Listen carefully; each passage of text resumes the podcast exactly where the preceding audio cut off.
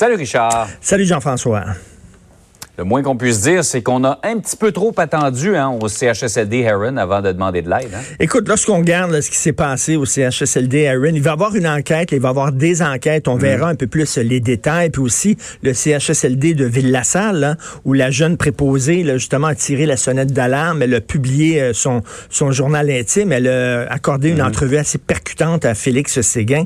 Donc, on regarde ce qui s'est passé dans ces, ces, ces CHSLD-là et d'autres, et on se rend compte que peut-être ils ont attendu trop longtemps pour demander de l'aide.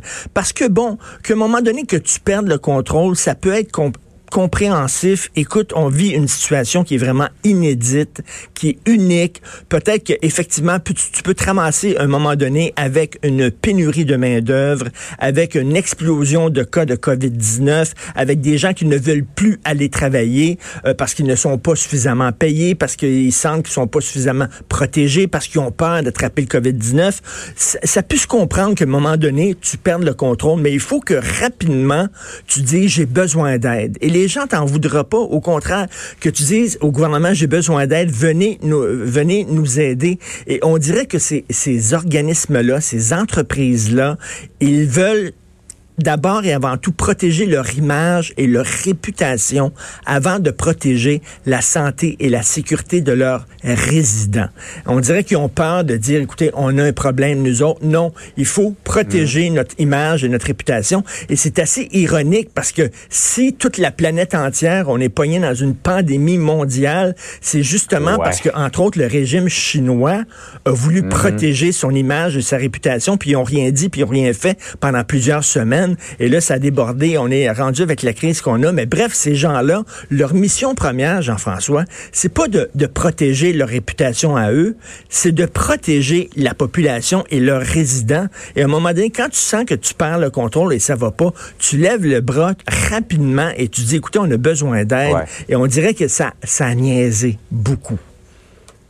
Oui, en tout cas, il y a de, précieuses, euh, de précieuses journées qui semblent avoir été perdues euh, là-dedans. Tout à fait. Euh, par ailleurs, tu voulais revenir sur la fameuse photo qui a tant fait jaser, celle de Justin Trudeau qui est allé à son chalet en fin de semaine. Écoute, c'était Pâques ce week-end. J'ai une fille de 21 ans, Jean-François, qui vit chez sa mère sur la rive sud de Montréal. J'ai une fille de 23 ans qui vit en appartement près du pont Jean-Cartier à Montréal.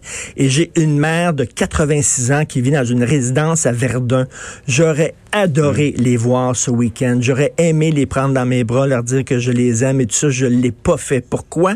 Parce que je respecte les consignes, parce que j'écoute mon premier ministre provincial qui nous dit faut pas passer d'une ville à l'autre, faut pas changer de région, mm-hmm. faut pas aller au chalet, faut vraiment rester le plus possible chez soi. Donc, moi, je respecte ça. Et là, on a vu que le premier ministre est allé à son chalet. Et là, bon, on dit que c'est sa résidence principale. C'est pas son chalet, c'est sa résidence principale. Je trouve qu'on joue sur les mots. Et mais au point de vue de l'image, là, de, de mettre des photos de toi en train de faire une chasse au coucou de Pâques euh, sur un terrain, tu sais que c'est près de 4 acres, je crois, le terrain du, du chalet du premier ministre, alors qu'on a vécu un week-end infernal, tu le sais, là, avec toutes les explosions de cas dans les CHSLD, tous les reportages qui sont sortis, des vieux qui meurent seuls, sans pouvoir voir leurs enfants, sans pouvoir voir leurs petits-enfants, qui sont isolés, euh, des gens qui n'ont pas vu leurs enfants, leur mère, leur, leur père depuis des semaines, et qui voient ça, on a dit garde-toi une petite gêne. Bon Dieu, quelle hmm. erreur de jugement fondamental. Il faut aller voir sur le compte Instagram de Sophie Grégoire Trudeau qui a publié cette photo-là. Les commentaires des gens, écoute vraiment Jean-François, 99% des gens sont profondément choqués en disant, moi, justement, je respecte les consignes. On dirait que ces consignes-là ben de sécurité ne touchent pas le premier ministre. Et puis bon, vous êtes heureux, Et pourtant, vous êtes bien. Richard, dans les dernières semaines, alors que sa, sa conjointe conjointe était atteinte de la COVID-19, il disait s'en tenir strictement aux recommandations Ben de la oui. santé publique. Et là, il va faire ça. Il va, là, il va à son chalet, mais les gens sont vraiment, sont vraiment furieux là, en disant c'est un, c'est un manque total de jugement. Et euh, il y a bien des gens ce week-end qui auraient aimé voir leurs proches et qui ils les ont pas pris dans leurs bras. Ils ont pas, ils ont pas fait de chasse Mhm. au coco de Pâques.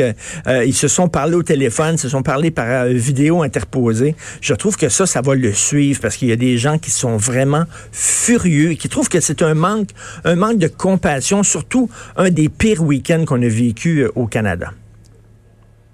Richard, bonne journée. Merci, bonne journée.